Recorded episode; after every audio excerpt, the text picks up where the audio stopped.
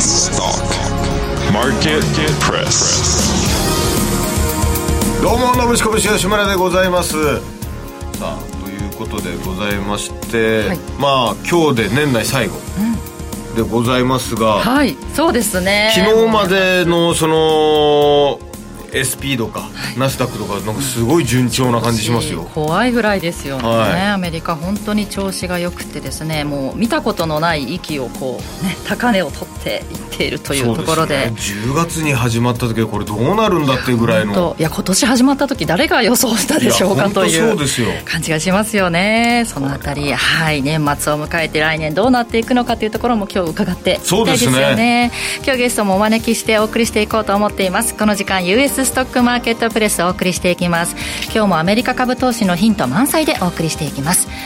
さて改めまして出演者このこの番組のパーソナリティはお笑い芸人平成のぶしこぶしの吉村隆さんです。よろしくお願いします。よろしくお願いいたします。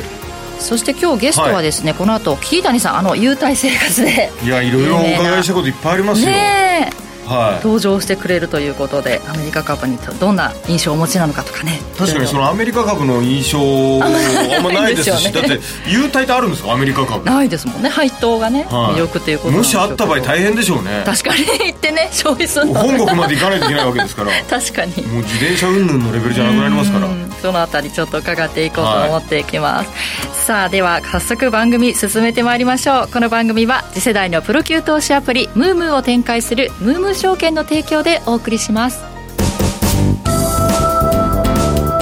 US Market View さて、アメリカ市場、寄り付き前のプレマーケットを見ていきましょう。はいまずは先物の値を見ていきましょう。ニューヨークダウの先物、今3ドル安、もうほぼ変わらずぐらいですね。37,891ドル。は S&P500 先物が3えー2.75ポイント高。4827.75ポイント。そしてナスダック100指数は、えーこちら18ポイントプラス、えー？1700、100、え、いや、17,102ポイントということになっています。これ誰か地球上でこれを予想してた人いるんですかね？本当に強いですよね。強すぎますよねだからこそ怖いみたいなことをおっしゃってる方もいるうんしいやいやこんなもんですよって人もいるしからまたね、年末ラリーなんて言いまして、クリスマスラリー、ここ、クリスマス終わってからのはい営業日かも高いとかいうね、アノマリなんかもありますから、どうなっていくのか。あとは各種ランキングのところで、えープレマーケットの売買代金ランキングも見ておきましょう。はいえー今1位がテスラですね。2位 NVIDIA、3位アップル、大きいところはあ。4位サイトキネティクス。これなんかバイオ関連で今日ニュースが出たみたいですね。心臓病治療のための、えー試験結果が良かったということで、株価が19年ぶりの高値になっているという銘柄、サイトキネティクスが4位に入っています。マイクロソフト、そして6位、あ5位がマイクロソフト、6位インベスコ 999ETF。そして CSX、これは鉄道関係の銘柄だということですね。そして8位、アルファベット、グーグルですね。そしてはい9位がスパイダー S&P500ETF。10位が T999 プロシアーズ。ウルトラプロ 999ETF ということで、はいこんな順番で売買代金は上位ランキング紹介してきましたが、ではニューヨークの様子ね、どうなっているのそうねねもうあねクリスマスを終えての状況だと思うんですが、早速聞いてみましょう。ニューヨークから予想会グローバルインベスターズの松本英樹さんです。松本さん。はい、おはようございまおはようございますおはようございます。おはようございますなのか分かりませんけどよよろろしくお願いいたしますす。いや、おはようございます。こんばんはこんばんは。どうですか？ねあったかいですよ、こっち結構。あそうなんですね 結構あったかいんですね。はいあの、まあ、そんなにね、あの、めちゃくちゃっていうわけじゃないですけど、いつも年末とかね、まあ、あの、1回ぐらいはもう厳しい寒波がやってきて、マイナス5度とかっていうのがあっても、えーあることもある、多いんですけれども、はい。今年はなんか本当に過ごしやすいですね。えーずっと、まあ、あの、まあ、そっちで言うとちょっと寒いのかもわかんないですけどね、日本で言うと5度とか6度とか、まあ、それぐらいの、はい。えー気温がずっと続いてて、まあまあまあ天気も良かったですしね。うん、えーまあいいホリデーシーズンでしたうね。ん。まあ、クリスマス終えてっていうところだと思うんですけど、ここからどうなんですか、皆さんもマーケットに戻ってくるんですまだ戻ってこないでしょう。戻ってこないんですか？そう簡単にはね、あの、戻ってこないと思います。まあね、やはり、あの、みんなが戻ってこなければ、やっぱマーケットも動かないんで、はまあ戻っても仕方がないというのもあるでしょうから、まあ今ね、おそらく、まあ、大手のそういうトレーディングデスクとかですね、投資銀行とか、まあ、そんなところでも多分、あの、モニターの前に座って仕事をしてるのは、えー、多分、ペイペイの人ですよ。今ペイペイがやってるんですか で、ペイペイがやってますよ。あの、だからこそ動かないんですよね。ですから、まあ、もちろん言われたことはね、きっちりやりますか、ここまで こういう風な動きになったらこういうトレードをしろとかですね、そういう指示は出てるでしょうけれども、自分からね、やっぱりね、えーまあ、あの、決断して、えーこうだっていうことで、まあ、相場感を持って、えートレードするような人は大体お休みしてますから、うん、そういった意味では、まあ、うん、やっぱり動かないのが普通っていうか、まあ、年末いっぱいは動かないっていうふうに見ていいんじゃないですかね。じゃあちょっと特にね、強めのうん言葉で言うと年末まではペイペイが。ペイペイがやってます。ええ、ペイペイがやってます。で、はい。今年は特にね、あの、クリスマスも年末年始も週末に重なりましたから、ええ余計にね、あの、このまま週末までは何もないと。で、よ何もないということは、余計にペイペイあのペイペイしかいないという状況ですよね。そうなんもうね、まあ、やっぱりでも、ね、これまでの流れがありますから、あの、そういった意味では、何もなかったら別に、あの、新たなことをする必要もないですから、まあ、買いの勢いが、まあ、流れが、えー続くと。続くとまあ、そんなびっくりするような上昇はないでしょうけれども、まあ、あの、買いの勢いが続くということでしょうね。ただ、やっぱりペイペイがやってるだけにですね、あの、商いも薄いんですよね。ですから、昨日なんかもですね、あの、インテルが5%を超えるような上昇とか言ってね、えーまあ、あの、昨日インテルは、その、イスラエルへのまあ新たな設備投資という話が出たことで、買いが集まったんですけども、まあ、それほど5%も上げるような、びっくりするような材料かなっていう、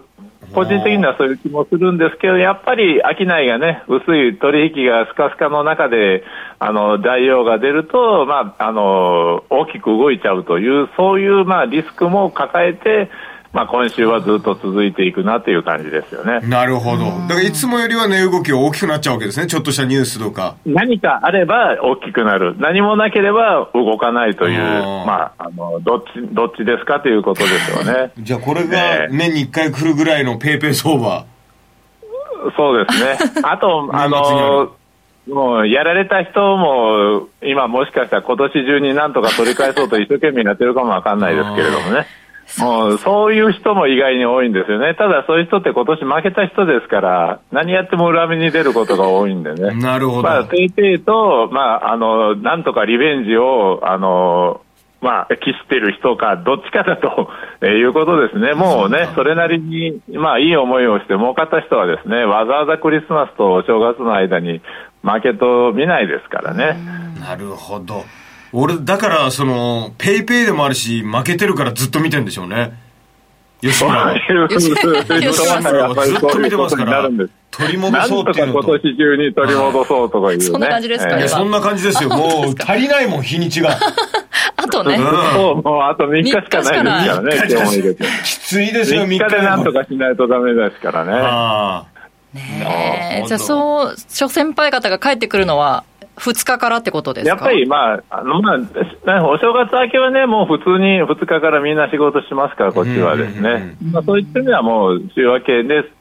ね、あの、来週また後でこの話しますけど、まあ、来週はいろいろとね、注目材料多いですが、そうか来とりあえず、週はもうまあ、2024年なんですよね。来週はもう、もう2024年、普通にあのマーケット動きますからね、えーそういった意味では、まあえー今週はちょっと、えーまああのー穏やかかなという感じですね。まあ、この中でも、やっぱりね、あのーインフレが後退しているっていうのは、引き続き相場の下支えになってるんで、この辺は強いですよね。えーあの先週の金曜日に発表されたね、個人消費価格指数っていうのは、えー前月比で予想外にマイナスになったりですね、はい。で今日も長期金利下がっていますから、やっぱり金利の低下っていうのは大きいですね、これは相場の押し上げ要因、あるいは景気の刺激材料になる可能性高いですからね、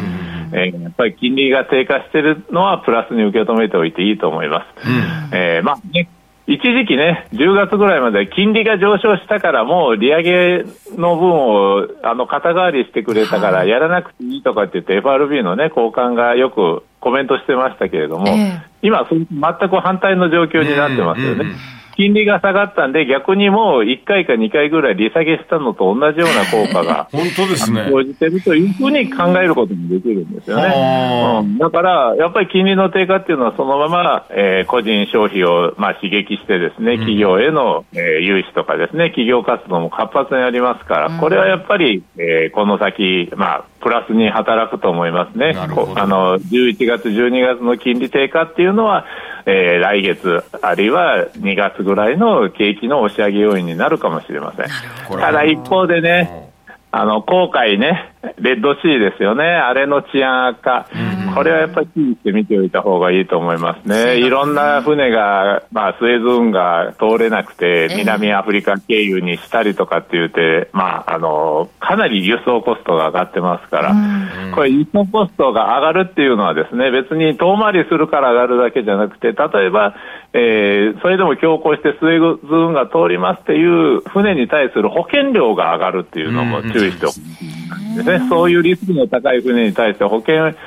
屋さんはやっぱり保険料上げますからね、ですから、やっぱりこれは輸送コストの上昇っていうのは、えー、長い意味で、まあ、インフレ要因になる可能性はあると、これはやっぱりこの先の懸念材料として見ておく必要があるんですよね。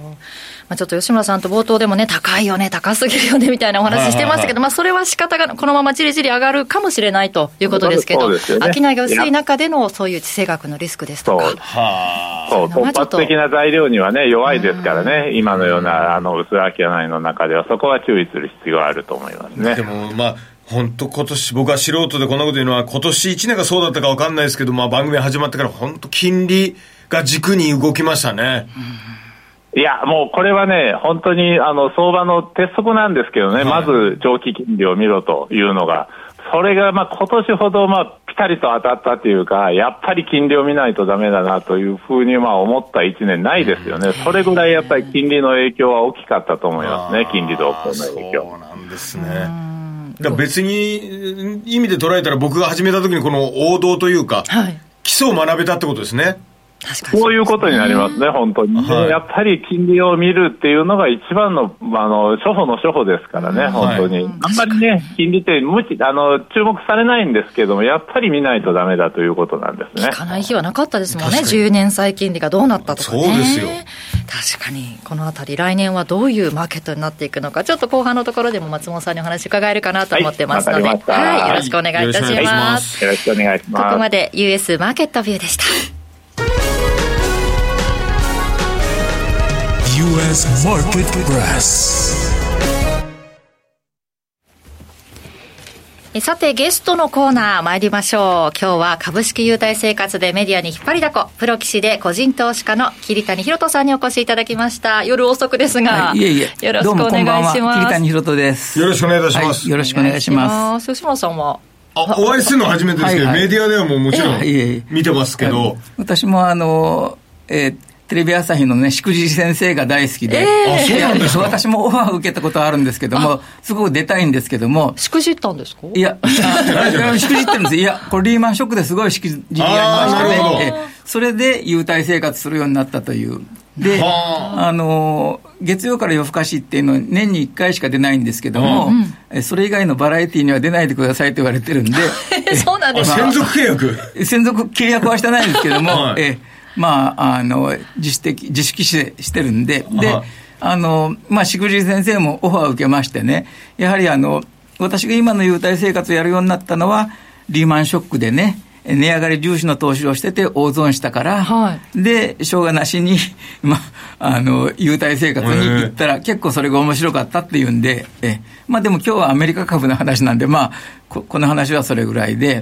アメリカ株すごいですね、史上最高値を更新して。アメリカ株のイメージないですよね。そうなんですよ。桐谷さんもアメリカ株やられてるみたいだから楽しみなんていうコメントも入ってますけど。少しやってますけども、ただ私がですね、今の投資法に行き着いた、行き着いたのはですね、やはり、1990年にあの日本株が暴落しましてね、はい、あのバブル崩壊で、であのやはり損失出したときに、ちょうどその頃ですね、アメリカでダウの犬投資法っていうのがね、はいはい、あの公にされて、うん、それはあのダウ30種の中から高配当の順にね、5銘柄、あるいは10銘柄買って、うん、で、1年後にまた見直すという。そうすると、すごく成績が良くなるっていう、それを聞いてね、えー、で、あのまあ、高配当の株に、まあ、日本株当時専門だったんですけども、投資しようかなと思ったんです。が、あんまり高配当の株日本なかったんですね、当時は。で、まあ、優待の方をちょっと買ってたという。でも、基本は値上がりで儲けようというね、今思えば猛獣狩りみたいなもんでね、猛獣狩りに行っては猛獣に襲われてね、あちこち噛まれてたって言うんですけども、えリーマンショックで大損しましてね。そう考えると、桐谷さん、暴落何個経験してるええそれはまずあのバブル。バブルの暴落とで山一証券が潰れた金融危機ですね。であの IT バブル崩壊で、はい、その後がリーマンショックで。すごい暴落を経験されてるんですね。その後のコロナショックの時はうまく買ったんですけどね。えまあそういう具合にあの、何回も痛い目にあってね、やっぱり猛獣狩りはもうダメだと思って、で、農業的な優待生活に行ったんですね。優待すごい有名じゃないですか、もう自転車でね。トップ優待ですよ。はい。はい、その魅力はあんまりないじゃないですか、アメリカ株にはね。いや、でも、あの、高配当株が多いんでね、それで、そうですね、3年前にですね、ダイヤモンドダイっていう雑誌で、まあ、いろいろ写真撮ってるんですけど、はいはい、カーボーイ姿の写真撮ったんですよ。えー、結構良かったっていうことでね。はい、で、じゃあ、これを表紙にしてアメリカ株の本出しましょうって言われたんですよ。で、嫌だって言ったんですけども、なんかダイヤモンド社にね、あの、アメリカ株の先生を呼んでね、うん、何回か自転車で行ってレクチャー受けたんですよ。それも自転車なんですよね。全部自転車なんですけども、はい、えで、あの、本を出したんですね。で、本を出してから何か買わなきゃいけないと思ってですね、いや、いくつか買って、アメリカ株っていうのは1株から買えますからね。あの、日本株は100株なんですけども、ですから、数千円で、まあ、なるほど。例えば、あの、有名なね、大企業の。えコカ・コーラであるとか、まあ、あの1万円かかるかも分かりませんけど、まあ、とにかくあの IBM でも一株で買えるというのがね、まず魅力ですよね。えで何、まあ、ダウ30種の中から高配当でいい株を買おうと思ってですね、これ大失敗したんですけども、大失敗の？ええあの、アメリカ株はとりあえず失敗してましてね、ベライゾンコミュニケーションズっていうのがあるんですよ。うん、これがですね、あの、日経ベリタスっていうのがありましてね、ベリタスっていうのはあの、えー、真実って意味らしいんですけど、それとホライゾンの地平線、はい、これをかけてね、えー、ベリタスとホライゾンでベライゾンという会社にしたってんで、これ名前がいいなと思ってね。で、これ。ジャケみたいのしたんですよ、CD の。はい。そうです。で、これを大量に行きましたらですね、だだ下がりしました。だだ下がりしましたか？今すごくやられてます。今やられてるんですか、そうは見えないぐらい明るいですね。で、でですね、本来なら難品をどんどん入れていくんですけどね、今すごい円安になって、ちゃったじゃないですか、はい、で、円安になったということはですね、もう円をアメリカドルに変える時点でもうかなりやられちゃうわけですから、はいはいはい、だから、あの、円安が収まったらね、あの、復讐戦を挑もうと思って、なるほど 今、辛抱してるところなんですけどね。はあ、まず戦ってる最中だけど、今は、ええ押され気味。ええ、そうですね。のこの、この下落を。あ、ここの、ここでやられちゃったまさかと思いますが、これ、ひどいところで買ってんじゃないですか。そうそう、そうなんですよ。ちょうど本を出した頃が高かったんでね。これ映してほしいな。ね、チャートで出せますかね、ベライゾンで。ベライゾンコミュニケーション。もう狩り失敗ですね。ええ、そうです。だからアメリカ株は今はね、もう、あの、病院でじっとしてる状態なんですよ。はい。え、あの、円安が収まってくれば、また、あの、もう中狩りに行きますけど、なるほど、はね、へはい、今、様子見中ってことなんですね。これですかね、ベライゾン。あ、そうですね。はい、右の方に行くとね。そうですね。ちょっと、あの、高いところで買ってしまいました。はい。ね、あそこなんだ。はあ。ただ、アメリカ株はですね、あの、まあ、この間もちょっと表を見たんですけど、30年前に比べて、あの、実質賃金が2倍になってるんですね。えー、日本株は、あの、なんか90何パーセントに下がってるんで、ですからアメリカ株っていうのは、あの、民間の給料も伸びてるし、物価も上がってるし、で、株も上がってるという高配当の株が多いんで、ずっと成長し続けてるんでね、だから円安さえちょっと収まればね、うんまあ、あの買いのチャンスだと思ってますね。なるほど、そこだけを今見てる。はい、ええ。まあ、あの、敵討ちに行かなきゃいかんとは思ってるんですが。今の話聞いたらもう一回負ける可能性あります そうですね。はい。やっぱそういう名前とか、ちょっとい。いなっていう感覚で見られてるんですか、はい、ちょっと、えまあだから30種の中でね、まあ高配当で名前がいいんで、ベライゾン主力で行ったのがね、えちょっと失敗してます。えー、これ、ちょっとまた米国株と、はい。話変わるんですけど、僕も、あの、優待とか、い。ろいろやってるんですけど、なんか、これが使いやすいとか、これ使うには結構苦労するなみたいなのあったりするんですか、うん、そうですね、優待株はあのたくさん持ってましてね、はい、先ほど見ましたけど、パンパンですね。えあの日本の優待っていうのは、これはあの世界の中であの独自の制度でね、はい、外国はあの優待がほとんどなくて、配当が高い。え配当なんですけどね、日本は配当がもらえて、配当とは別に優待ももらえるっていう会社があるんで、はい、ですからあの、まあ、リーマンショックで大損しましてですね、えー、株が値下がりするし、もうどうしようかなと思ったら、あの配当金っていうのはあのコロコロ変わることが多いんですけど、優待っていうのは、一回優待やるとね、結構やめないで続ける会社が多いんで、でリーマンショックで貧乏になって、えー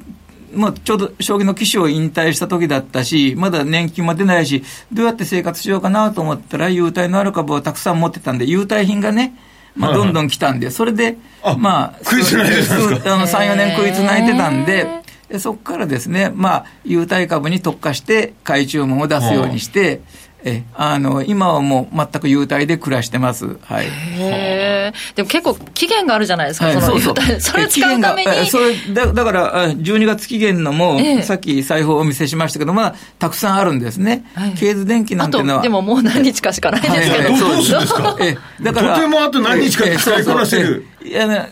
もうとにかく行くんですね、自転車で走りまくって、埼玉県までも行きますし、はい、えー、あのまあ、木場っていうところまでも自転車で行くし、錦糸町へも行くしですね、はい、それはあの映画使ったりですね、あの映画の見に行ったりとか、いろいろやります。でもそれ、期限があるのが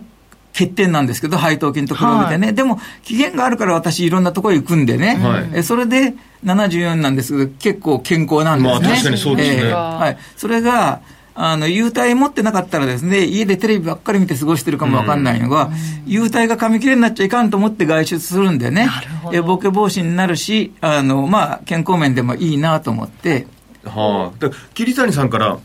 とって一番クリアしにくい優待ってどこですか、はいクリアしにくい例えば自転車からの距離とか、えーはい、期限が短いとか、はい、そうですよね。そうですね。まあ、あの、今年から優待やったですね、えーと、空港施設っていう株があるんですね、はいはいはい、これはですね、えー、羽田空港にあのあるレストランが1軒しかないんですね。えー、あのだからそこへ食べに行くよりないという。えー、で あのあんまりフルこチェーンじゃない。優待券が来ましてね。あの行くチャンスは何回か最近も飛行機に乗ってますからあるんですけども私あの結構いつも忙しい生活してるんでね、はい、なかなか羽田空港へ着いて1時間こうレストランに行って食べる時間がないというね、そね。それがあのちょっと1箇所しかないのが欠点で、なるほど。利回りはいいんですけどね。あ利回りはいいけども、えちょっとあ優待生活をコンプリートするためにはそこがちょっと難しい。飛行場へ早めに行って、えー、そこのあの空港施設っていうあのレストランに行くよりないというね、これがちょっとなかなか難しいかなと思ってます。はい、使いやすいのはどういうなんですか逆に？使いやすいのは、まあ、クオカードの優待が一番使いやすいですね。クオカードはね、まあ、1500社優待の株が、会社があるんですけども、600社ぐらいがクオカードをくれてね。それは、あの、まあ、昨日も例えばファミマで、あの、おにぎり買ってきたとかね、うんはい、えでちょっとなんか飲み物を買うとかですね、あるいは地方に行った時にコンビニ行ってね、あのまあ、缶ビールと夜食を買ってホテルに入るとか、一番使いやすいのが、ありですね。物価高の今、はい。えちょっとこのねクオカードで底上げして買い物するっていうのはありかもしれないですね、いいと思いますね。それとクオカードの優待やってる会社っていうのは多くがね長期保有優遇制度っていうのを設けてるんですね、はい、これはあの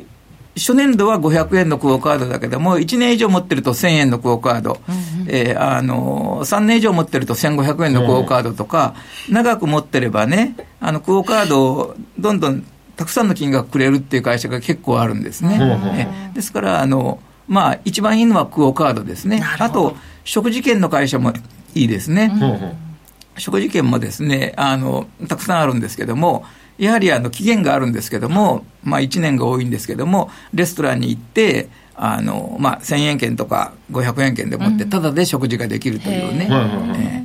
なんか何日か前にピザもらって、ピザ黒焦げになりましたって言ってましたね。出してましたけどね。あの、え、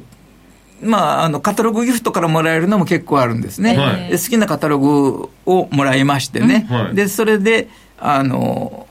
カタログの中から選ぶんですけども、まあ、ピザをたまたま選んでね、冷凍ピザが来たんで、ちょっと焼いたら黒焦げになったという、だけども、一口食べてみたら美味しかったんで、それを X にあげたらね、みんなね、こうやっぱりあの焦げてるから、がんになるからやめろだとかね、ななんか結構苦情が多かったですけども、はい、えでもあの、カタログのギフトもね、あの非常にいいですね、まあ、冷凍食品が多いんですけども、まあ、缶詰なんかもあったりとかですね、いろんなもんが来るんで、楽しいですね。僕なんか、たまに届いたりするんで、嬉しいですよね、そういう時なんか。そうですね、はい。あれ、優待生活ね。ね忙しくそれをクリアするためにして健康になってと、そうです。でも配当でも生活されてるってことですよね、あの配当はですね家賃と公共料金を払ってますね、はい、最高の人生ですね、えー、はいじゃあ、あんまりこう、あ値上がりしたから、じゃあ、この辺で利益確定しとこうかなみたいな、そういうキャピタルゲインは？あのいや、それは時々やりますけどね、あのただ、優待株はやっぱり売れないですね、えー、優待が来なくなるのと、まあ、あの長期保有用具っていうのがありますからね、で結果的に、まあ、例えば優待株が10倍ぐらいになっちゃったりするのもあるわけですね。その時どうするんですか？いや、それずっと持ってます。10倍になってる、えあの、10倍になってるのいくつかありますけども、それがですね、値上がり重視で買ってるとね、倍ぐらいになっちゃうと売りたくなって売るっていうのがね、でもそれもちょっと10倍になってちょっと下がったりするじゃないですか、えーはい、あれあの時っていうのはあまり思わない、あそれはありますね。例えば松竹っていう株がありましてね、はいはい、映画会社の株なんですけども結構儲かってるんですけどもそこからストンと100万円ぐらい下がることが時々あるんですね、はいはい、また戻ったりするんですけど。だからいつもね高くなった時売っときゃよかったなと後悔するんですけどでもですね、高くなった時売ったら、売って現金にしたらね、現金では映画見に行かないんですね。優待カードがあるから映画見に行くんで。きっかけ作りに。で、あの、映画の優待で、まあ、映画会社の優待で映画を見に行くことによってですね、まあ、ありがたいことに、あの、映画の評論の仕事も入ってくるようになりましてね。なるほど。ね。あの、来年2月にですね、ダムマネーっていう映画がね、風切られるんですが、それの、あの、まあ、コメントも最近求められたりして、あ、そうそう、あの、えー、っと、ゲームストップっていう株がね、はいはい、えー、3年ぐらい前すごい暴騰したことがあったんですね。それを題材にした映画なんですけどね。まあ、機関え機関投資家が空売りをしてたのを、うん、なんか YouTuber の人がね、買いだ買いだって言って、個人投資家が買い上げて、なんかあの機関投資家が何十億も損失出したというね、それが来年公開。はい、へそれもあのちょっと評論してくださいっていうんで、最近ね、まあ、試写会に行く暇がないって言ったら DVD を送ってきましてね、あの3日ぐらい前見ました。なるほど、はい、で、コメントしました。はい。まあ、そんな来年の話も出てきましたけれども、はい、まあ、今年ね、もう忙しく走り回られたということですけども、はい、来年はどんな1年になりそうですか、なんかおひげがすごい立派ですねってコメントがたくさん来てるんですけど、これはですね、1000人みたいな、いやはい、あの生まれて初めてひげ生やしたんですけども、どうし優待ですか？いや これは何もしてないんですけども、えでもあの、月曜から夜更かしってんでね、はい、あの元旦放映のあのテレビ番組がありまして、それ4回目なんですけど、はい、で、今までですね、かつらかぶったり、しみ取りやったりですね、はい、眉毛をなんか、あの、手入れするとこ行ったりとか、まあ、耳の穴の中の毛を取ったりとか、いろいろやったんで、今年は何しようかなと思ってね、そうだ、ひげ伸ばしてみようと思って、まあ、あの、テレビのためにちょっとひげを伸ばしたら、えー、いや、渋いですえ、結構面白いっていう人がいるんでね、はい、えまだ剃ってないという。なるほど。はいでは来年どんな年になりそうですか、そのひげも生やしたまま。これはあの、そうですね、新ニーサが始まりますんでね、はい、やはりあの新ニーサっていうのはあの、値上がりしても、配当いただいても税金がかかんないっていう制度なんで、うんうん、今まで株をやってなかった人もね、そのニーサ制度にあの恩恵を受けようっていうことで、えー、株をやる人が増えるんで、うん、来年も日本株は上がるんじゃないかと私は思ってますね。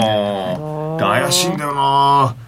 冒頭する、落ちるじゃないですか。はい。ああね。買った時に。そういう不安がね、皆さん漂ってるけども、やっぱ新ニーサの。年だし。あの、ただ、あの、そうだ、日本、私も何回も、あの、バブル崩壊とかでやられてますけども、平均株価はね、史上最高値を抜けてませんけども、配当金込みならですね、あの、バブルの高値をもう3割ぐらい上回ってるんですね。ですから、あの、長い目で見ればですね、株っていうのは、あの世界中の株は値上がりして、あ例えば去年あの、日経新聞に出てましたけども、え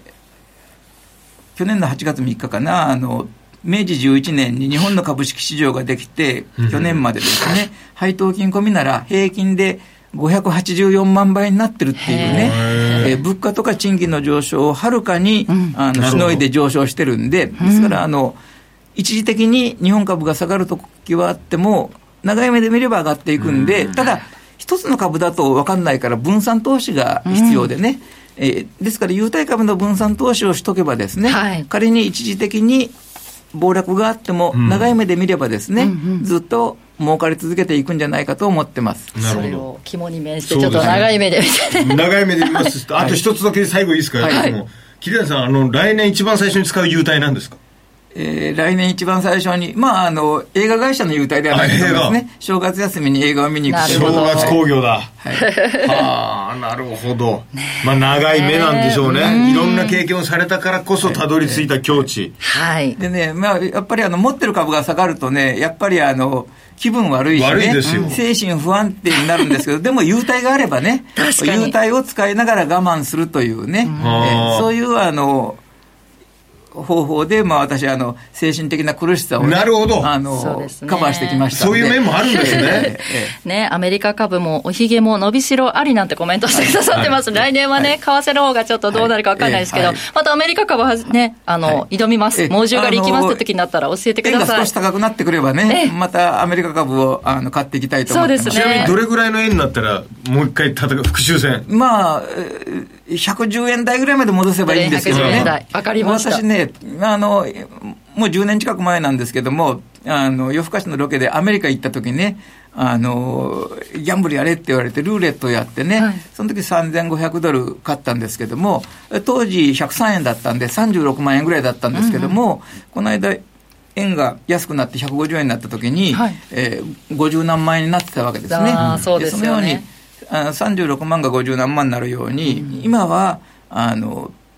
円が安いんでね、うん、もうちょっと円が高くなってくれば、またアメリカの高配当株にね、あの挑戦しようと思ってます。わかりました、はい、またその時ぜひお話を伺わせてください。はいはい、お願いいたします。はい、ということで今日は株株式優待生活でメディアに引っ張りだこ、プロ棋士で個人投資家、桐谷博人さんにお話を伺いました。どうもありがとうございました。ありがとうございました。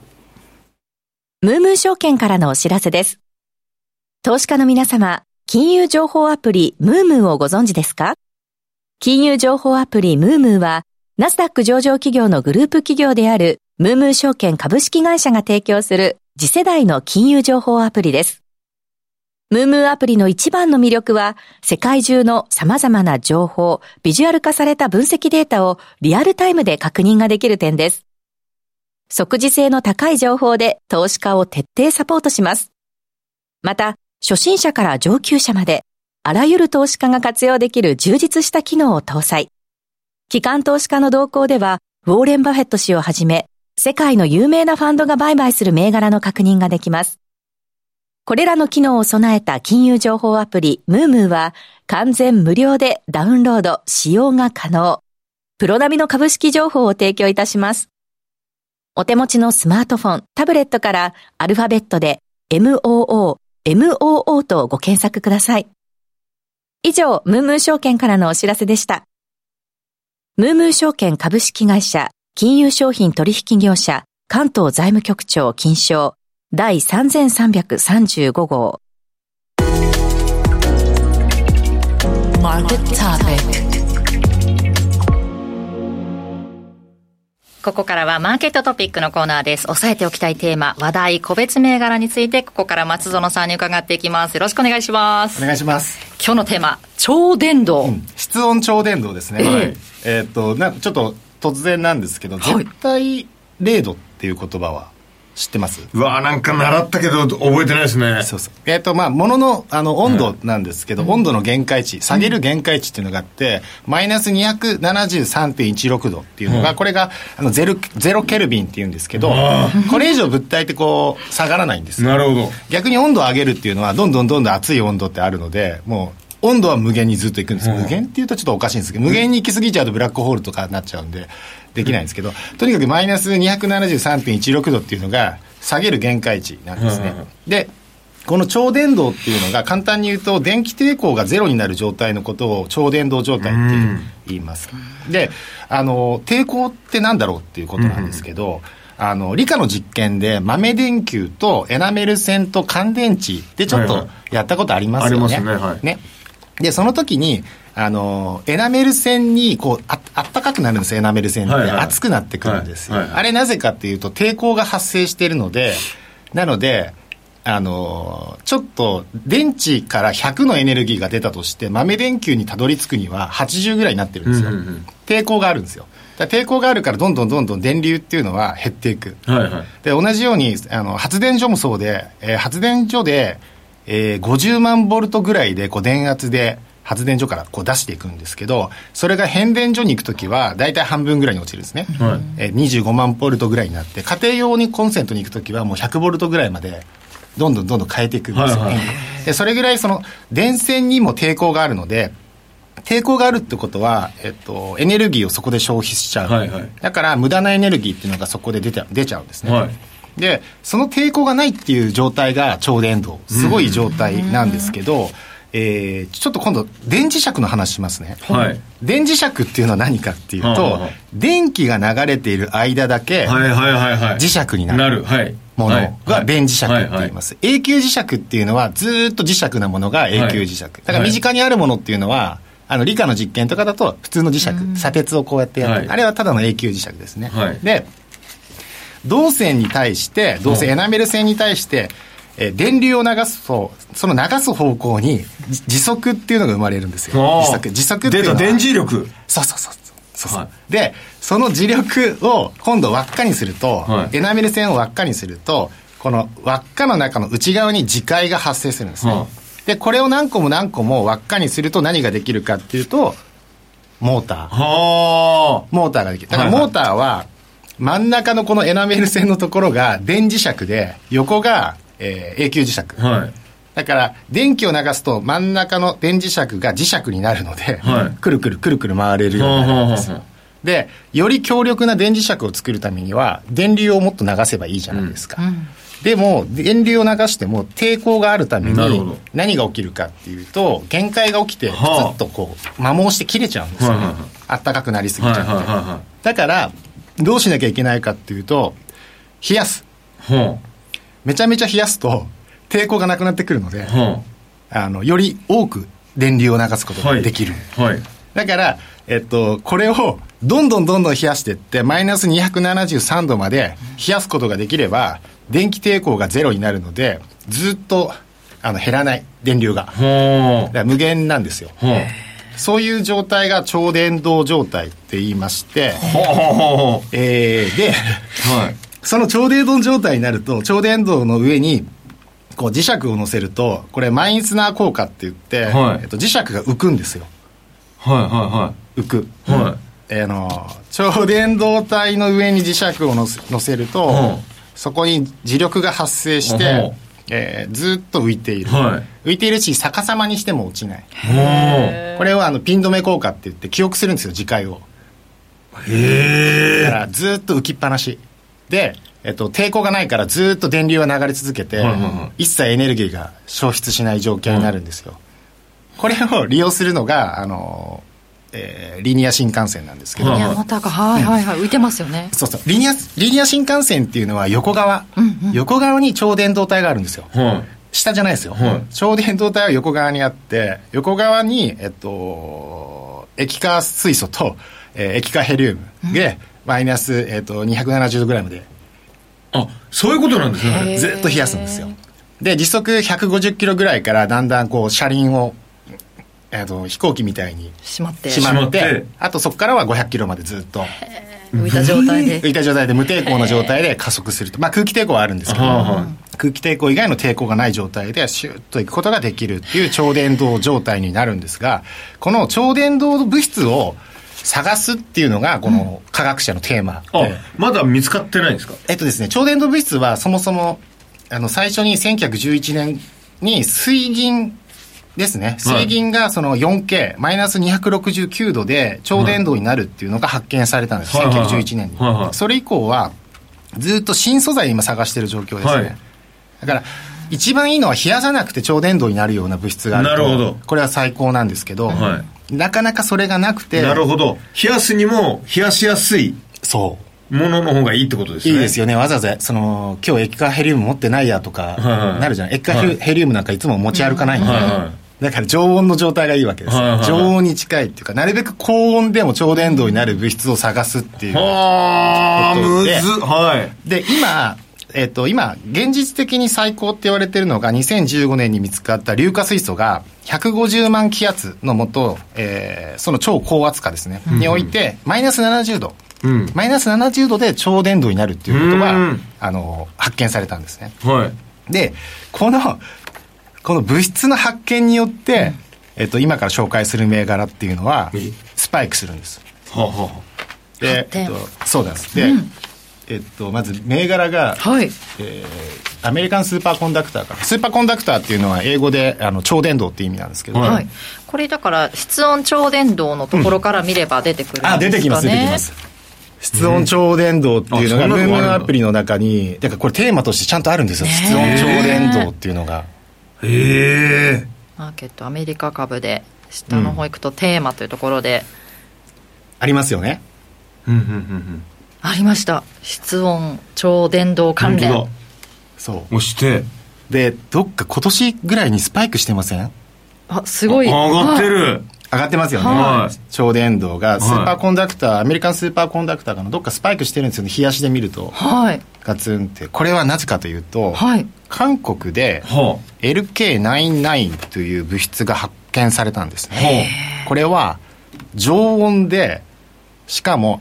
常圧、まあ、この圧力。だから普通の状態で。普通の状態で超伝導になるのを見つけたって言ったんですよ、はい。まあこれが嘘だったんですけど。あ、嘘だったんですか？へ嘘だったんですけど、これでも市場はバーッと盛り上がって。それぐらい。そんなことが起きたらゲームチェンジが起きちゃうんで、いろんな状況の、ね。はい、いろんな状況っていうと、この、何が変わるかっていうと、電気抵抗がゼロになるので、うん、例えば、パソコン操作してても、パソコンって熱くなるじゃないですか。はい、まあ当然熱くなるっていうのは何かというと電気を使ってるからですね、うん、電気の抵抗によって熱くなっていく。あの CPU とかも。うん、そのあたりが全部抵抗なくなるんで、だから、えっ、ー、と、もう無限に強力な電圧もなあの電流も流せるし、エネルギー消費しないし、そういう世界が変わる状況。全部変えるぐらいのものなんですね。そうです。もう例えばポータブルバッテリーとかも、あの、一回充電したらもう一生充電しないでいいぐらい。減らないから、なくならない。なるほど。なくならない。はあ。そういう、だから新幹線だって変わるわけですよね、うん、リニア新幹線だって。冷やさなくていいんだから、うん、そうですよね。そこに置いとけばもう。もうそのままいける だからこれはないでしょって言ってたのにみんな信じてまあ実際なかったんですよ。ええー、うん、8月ぐらいですかねこれね。そうですそうです。でこれのあのー、だからこれで今ねえー、っと2015年がマイナス70度の高温超電導なんですけど、はいえー、っと、135K もあるな。最も高い温度。まあ大体それぐらいですね。やっぱり高温超電導って言いながらも、やっぱマイナス200度とかの世界なんです。マイナス200度。マイナス70度の、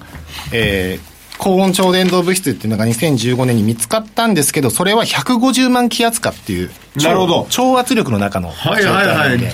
この普通の気圧の中じゃそこまでの。うん、ないんです。だから、今のリニアモーターカーは、じゃあどうしてるかっていうと、えー、さっき言った液化水素と液化ヘリウムで2つで冷やすんですね。で、この時はマイナス248度かな、うんうん、あ、マイナス269度です。うんうん、マイナス269度のあの、温度で超伝導になるニオブ系、ニオブニオブチタン系合金、はい、ニオブチタン合金を使って、伝わってるんですね。だから素材としてはニューブ系っていうのが結構素材、レアメタルとしてははい、ちょっと話題の素材、はいはいはい、ニオブ系素材。ニオブ系。ニオブ系って言うんです、はいはい、科学者はニオブ系ニオブ系って言ってるんですよ。はあ、うん、じゃあそこはちょっと要注意ですね。そう。でさらにここ重要なテーマとしてもっとあるのが、えっと、この超電超電導関連だとその4銘柄3銘柄ぐらいアメリカあるんですけど、はい。うん、それよりやっぱ冷やさなきゃいけないじゃないですか、うん、さっき言ったように液化ヘリウムの話になってくるんですよ、うんはい、液化ヘリウムって日本は生産してないんで、製造してないんで、じゃあどうしてるかっていうと輸入に頼ってるんですね、日本の場合その液化ヘリウムの輸入最大手は岩谷、うんうん、岩谷さんが70%ぐらい、うんあのそうです。岩谷産業さんが、はい、8088岩谷産業さん、うん、あと MRI とかの病院の MRI とかも、うん、あれも液化ヘリウムがあるんです。あそうなんですか。冷やしてるんです。あれずっと超伝導になるんで。なるほど。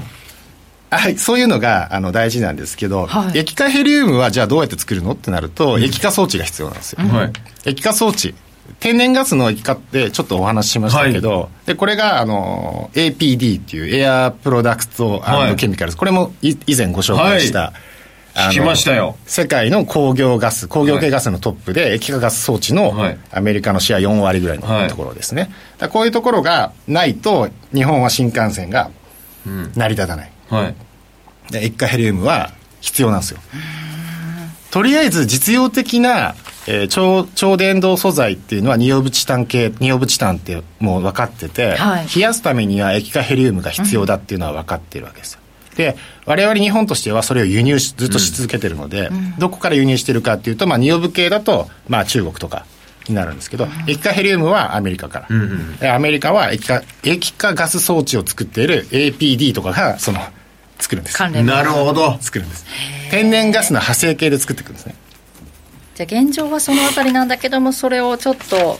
チェンジするような素材が見つかれば見つかればすごいことが起きます。関連銘柄室温超電導関連は吹くってことですよね。吹くんですけど、はい、えっと、これはもっとですね最先端技術である半導体とかあの辺の研究にも必ずこういう低温装置っていうのが必要で新素材では低温装置が必要なんですよ。全部変えるんですね。全部変えるんです。全部に必要なものがこの超,、えっと電導超電導系のものが絶対に必要なんですでも足元結構下がってませんか、うん、全然人気ないですからね。ねうん、人気ないです人気ないです。注目しておく確かに。銘柄 ですね、はい、モザイクとブルカとアメリカンスーパーコンダクター。スーパーコンダクター。これさっきおっしゃってたやつそうです、えー、吹くんです。新素材買ってきた時に吹くんです必ず。吹くけどよくない。なるほど。その現状での派生する銘柄とそこからちょっと未来を見据えたところで、そうですこの3銘柄、うん、ちゃんとムームーでも、ね、注目してテーマ株として抑えられてますので、そうですね、うん、見守って、もう見守る前にね、さっきももう、買って、かあの言う通りにした方がいいってことになってたんですよね。よもう言う通りにします。松野さんの、ね、この辺はあんまり買わなくていいんですよ、すぐ。はい、ちょっとテーマとしてちゃんと頭に入れといて、僕がここで言いたかった確かに室温超伝導って大事なんだけども、はい、その派生系である液化ガス装置の方が重要だっていう話なんですね。だから液化なんとかガス。そうそうそう、はい、あの、ね、APD とかが大事ですよって天然ガスにもつながってくる買ったんじゃないかな、前 APD おっしゃっていただいて。APD がちょっとその、安心、安心というかエネルギー関連の、はい、あの、大事なところですよ。どんどん増えてきますね。そういうテクノロジー系の銘柄が。はい。そのあたりもね、来年にかけても伺っていきたいと思いますが、松野さん今年はね、最後の出演、今日番組今年最後ですからね、また来年もいろいろ教えてください。よろしくお願いします。はい、ここまでマーケットトピックのコーナーでした。ムームー証券からのお知らせです。ナスダック上場企業のグループ企業であるムームー証券株式会社は、アメリカ株取引を開始しました。ムームー証券のアメリカ株手数料は、どの銘柄でも200株までの売買は一律税込み2.18米ドルで注文ができます。グローバルスタンダードの手数料体系で、お客様のアメリカ株取引をサポートします。取引可能なアメリカ株銘柄はおよそ7000銘柄となっております。また、業界初のアメリカ株24時間取引が可能。急な株価変動にも迅速に対応できます。アメリカ株投資の強い味方、ムームー証券をぜひお試しください。ムームー証券が扱う商品等には価格変動等により元本損失、元本超過損が生じる恐れがあります。投資にあたっては、契約締結前交付書面等の内容を十分にお読みください。ムームー証券株式会社、金融商品取引業者、関東財務局長金賞第3335号。使って得するムームーアプリこのコーナーでは、ムームー証券のアプリの特徴や使い方を紹介していくコーナーです。ぜひアプリダウンロードいただいて、皆さんも手元で操作しながら聞いてみてください。ムームーアプリプレゼンター、坂本麻子さんです。お願いします。お願いします。今日はですね、ムームーアプリの経済決済カレンダー機能をご紹介していきます。はい、日々の相場やカレンダー機能といえば、皆さん経済指標や決算スケジュールを思い浮かべませんか？はい実はですね、経済指標や決算はもちろん、うん、配当スケジュールも簡単に見ることができる。こんなことを叶えてくれるのも、ムームーアプリなんです。はい。ムームーでは搭載するすべての市場のスケジュールデータを網羅しています。毎回言っていますが、使い方はとっても簡単です。うん、今日も皆さんアップデートはバッチリでしょうか？はい。はい。それではムームーアプリの画面で見ていきましょう。ムームアプリはすべてのマーケットに対応していますが、今日は米国株で見ていきます。はい、まずは決算カレンダーの一覧の出し方になります。マーケットから米国株を選択してください。そうすると、ヒートマップの下に決算カレンダーというのが出てくるので、詳細をクリックしていただくと、決算カレンダーをわかりやすく見ることができます。そしてですね、一旦戻っていただいて、次は解説コメントをクリックしてもらうと、人気企業というカテゴリーで、米国人気銘柄の決算概況も確認ができます。そしてもう一回ですね、戻っていただいて、決算カレンダーの下にある経済カレンダーの詳細を押して、条件、機種によっては選択をしてもらうと、表示したいイベントを重要度に応じてソーティング、並べ替えをすることができます。加えてですね、この機能はプッシュ通知に対応していて、決算カレンダーだとお気に入りの銘柄、経済カレンダーでは注目のイベントの横にあるカレンダーマークを押して登録することができます。うそうすると、ご自身のカレンダーなどに追加することができて、通知を受け取ることもできるので、はい、ぜひ皆さんこの機能もあの売買のお役に立ててください。はい、はい。というわけで今日はムームアプリの機能、経済、決済カレンダーをご紹介しました。え、終わった？はい、聞いてました？いや、聞いてた、聞いてました？早っと思って。ねでも確かにこの番組始まってすぐ10時半とかにね、はい、あの、発表されたりする経済データとかもありますからね。はい、それも一発でここで。そうですね。で、あの、この先のスケジュールでこれが聞きたい、見たいっていうのがあったら、スケジュールに入れていていただくと、通知が来るので、より分かりやすいかと思います。結構カレンダーとか見るようになりました僕も。あ本当ですか？なんかいろいろ書いてあったりするんで、えー。はいはい、結果もここでね一発で、うん、えー、予測がどれぐらい前回値がどれぐらいっていうのもすぐ分かりますからね、はい、今日はちょっと時間が短い方がいいかなと思っていやいやと進めさせていただきますスマホのカレンダーにも連動しませんそうなんですよ。そうなんです。反映しますよね。今言いましたよね。今言って今言ってた。聞いてました。聞いてました。聞いてたそれがいいですよね。ね、これ押すだけでいいんですもんね、このカレンダーのところに。活用させていただいてますよ私も。雇用統計忘れないようにとか、はいはいはい、通知来るので。あれもですよ、配当日とか。そうですよね、自分の配当日。全部いけるから、はいめちゃめちゃ簡単なので、使ってみてください。はい。はい。ありがとうございます。ありがとうございました。10時入りぐらいで。毎回。ありがとうございます。ということで、来週もよろしくお願いします。ありがとうございました。ムームー証券からのお知らせです。ナスダック上場企業のグループ企業であるムームー証券株式会社は、アメリカ株取引サービスを提供しています。ムームー証券では、新 nisa の対応を開始しました。2023年12月6日より、新 nisa 講座開設の受付を開始し、2024年1月18日より、新 nisa 講座での取引が可能となる予定です。また、お客様の取引内容に合わせて選べる、ベーシックコース、アドバンスコースの2種類の新手数料体系を開始。2つのコースとも業界最安級の手数料を実現しました。そして、2023年12月6日から2024年2月29日までの間、ムームー証券はアメリカ株取引サービス強化記念キャンペーンを実施しています。キャンペーン期間中、入金条件を満たしたお客様は、累計入金金額に応じて総応回数の抽選に参加できます。本キャンペーンは、当選者に株式買付代金をプレゼントする仕組みとなります。各種コース、キャンペーンの詳細は、ムームー証券のウェブサイトをチェック。アルファベットで MOO、MOO とご検索ください。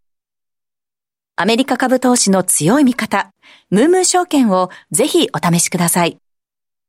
ムームー証券が扱う商品等には価格変動等により元本損失、元本超過損が生じる恐れがあります。投資にあたっては契約締結前交付書面等の内容を十分にお読みください。ムームー証券株式会社金融商品取引業者関東財務局長金賞第3335号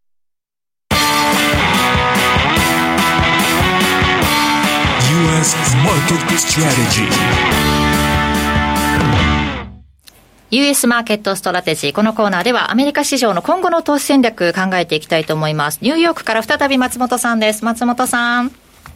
はい。お願いします。残り、あと番組3分ほどになったんですけど、ここからまた来週はね、はいはい、あの、しっかりこの番組ありますから、はい、年初は1月3日から年始、ね、はい、あるんですけれども、そこまでの注意事項、まあ、戦略といいますか、ありますか、ね、そうですね、まあ、あの注意事項というと、やっぱりあの今、マーケットは3月の利下げをえーまあ、あの織り込むぐらいに、えーまあ、あの楽観的になってるんですよね、はい、えー、金利市場なんか見ると、やっぱりここまでの低下で3月も利下げやるだろうと、えー、いうのが、まあ、ほぼ100%織り込み済みになっていますから、ちょっとこれは行き過ぎだと、はい。えー、いうことで、まあ、あのいずれどっかの時点でやっぱり3月はまだ早いだろうということになる可能性は高いと。そうなるとやっぱりちょっと、えー、マーケット、えー、稼働に織り込んだ部分をですね、揺り戻すという調整は、あの、仕方がないなと、うん、えー、それは覚悟してみた方がいいと思います。それは、えー、いつ出てくるかですけれども、まずやっぱり、あの、注意しなければならないのは来週ですよね。うん、えー、来週まず3日に、えー、この前の12月の FOMC の議事録ありますから、はい、実際にはどうだったのか、パウエル議長は利下げの議論しましたと言いましたけれども、他の FRB の高官、いや、そんなことあんまりちゃんと言ってないよというような、結構意見が割れてるんですよね。ですから、本当に利下げの議論があったのかなかったのか、まあ、あったと言ってもですね、えー、利上げ利下げどうする、いや、そんなもんまだ先でしょうで終わっても、まあ、議論があったというふうにも言えることは言えますからね、じゃあ実際にどういう内容の議論があったのか、やっぱりこれは、えー、結構注目を集めると思います。それとやっぱり来週は金曜日雇用統計ありますから、はい、えー、雇用統計の数字ですよね、雇用が強いと、うん、えー、いうことになれば、やっぱり時間当たり賃金も、えー、高止まりということになれば、えー、まあ、あの、いわゆる、えー、まあ、賃金がまあ、コストの大部分を占めるサービスの価格がですね、やっぱり下がらないということになるんで、そうなるとインフレが高止まり、やっぱり3月の利下げはまだ無理ということになりますから、この辺早ければ、この水曜日の、まあ、FOMC 議事録、そして雇用統計の内容次第では、えー、まあ、あのーまあ、そういう調整が出てくる可能性がありますのでね、そこは注意が必要だと思います。その後は、まあえー、その次の週からね、この10、12月の決算始まりますから、まあ、景気動向も含めて決算をに注目ということになると思いますね。どうなるのか、雇用統計はね、この番組の安田佐和子さんが、ムームーのアプリで、はい、ライブであの解説されるそうなんで、ぜひそちらもね、見ていただきたいなと思いますけれども、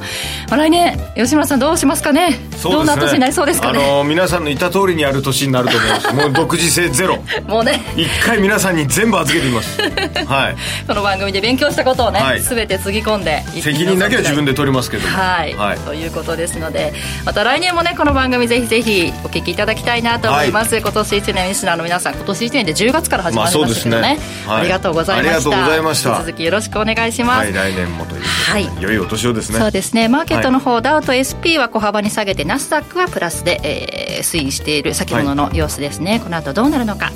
ということでここまで吉村さん松本さんどうもありがとうございました。ありがとうございました。ありがとうございました。この番組は次世代のプロ級投資アプリムームーを展開するムームー証券の提供でお送りしました。また来週です。